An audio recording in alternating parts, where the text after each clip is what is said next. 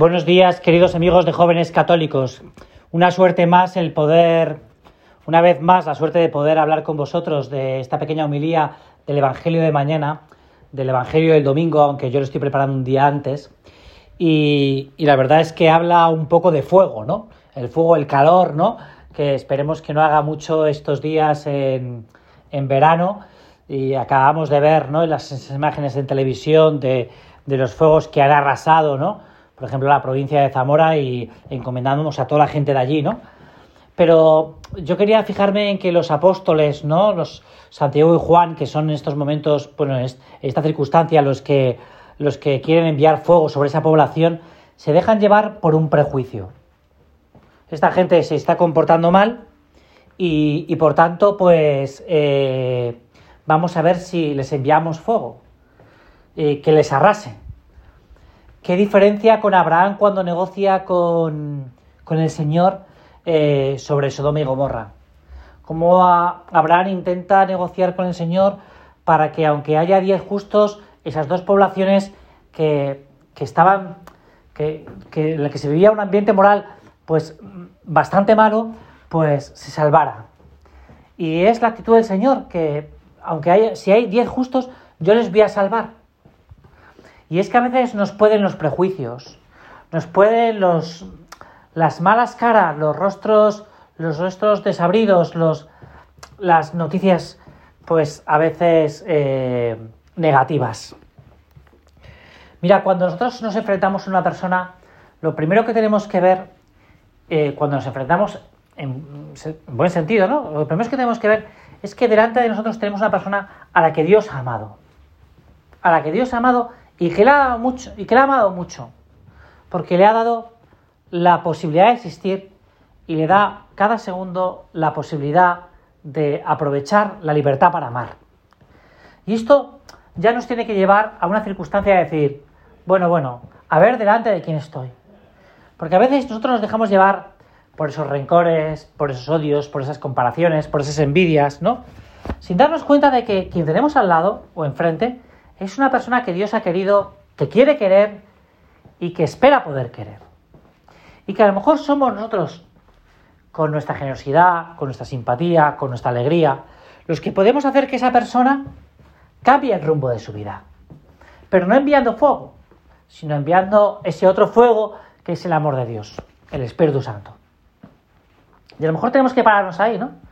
Porque a veces nosotros vemos más las dificultades, los problemas, y queremos solucionarlos más como pasa con estos dos apóstoles, con un fuego impetuoso, más que con el fuego de la caridad. Con palabras malsonantes, con comentarios desabridos, con querer llevar siempre la razón, con no bajarnos un poco del burro que nos pasa a todos. Bueno, pues es el momento de, bajarnos un poco del burro. Mira, eh, se va a producir para muchos de nosotros ahora en España y en otros países de Europa la oportunidad de vivir unas vacaciones después de un tiempo de pandemia donde se van a aumentar las relaciones sociales. a lo mejor nos vamos a encontrar con gente que hace tiempo que no hemos visto, porque no hemos podido verles. Pues es el momento de saber acoger, de saber acoger. A lo mejor han sido personas que han pasado por grandes dificultades, por grandes problemas, que a lo mejor han pasado hasta una o dos o tres veces por el COVID y que les ha dejado una huella marcada en el alma. Pues vamos a comprender, vamos a comprender, vamos a comprender sabiendo acoger, sabiendo acoger. El no pensar eh, en nuestro descanso, por ejemplo, sino en el descanso de los demás.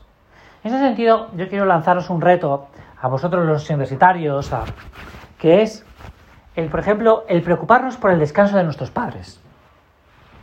Que a veces eh, uno puede decir, bueno, yo me merezco descansar. Y seguramente es así. Seguramente es así. Pero ¿y tus padres? ¿Y tus hermanos? ¿Y tus abuelos?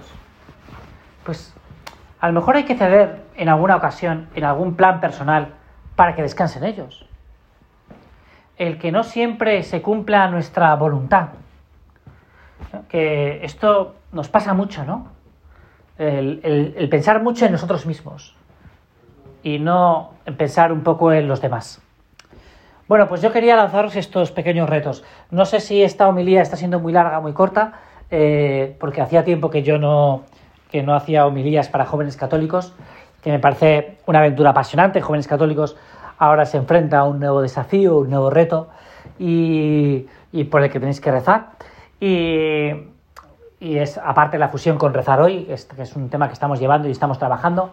Eh, y esto nos lleva también a, a poner un poco la cabeza y el corazón en, esos compañeros nuestros universitarios que cómo van a vivir estas, estas vacaciones. Es decir, ¿cómo las van a vivir? ¿Las van a vivir cristianamente? Pues mira, yo te sugiero otra pequeña, otro, pequeño, otro pequeño reto.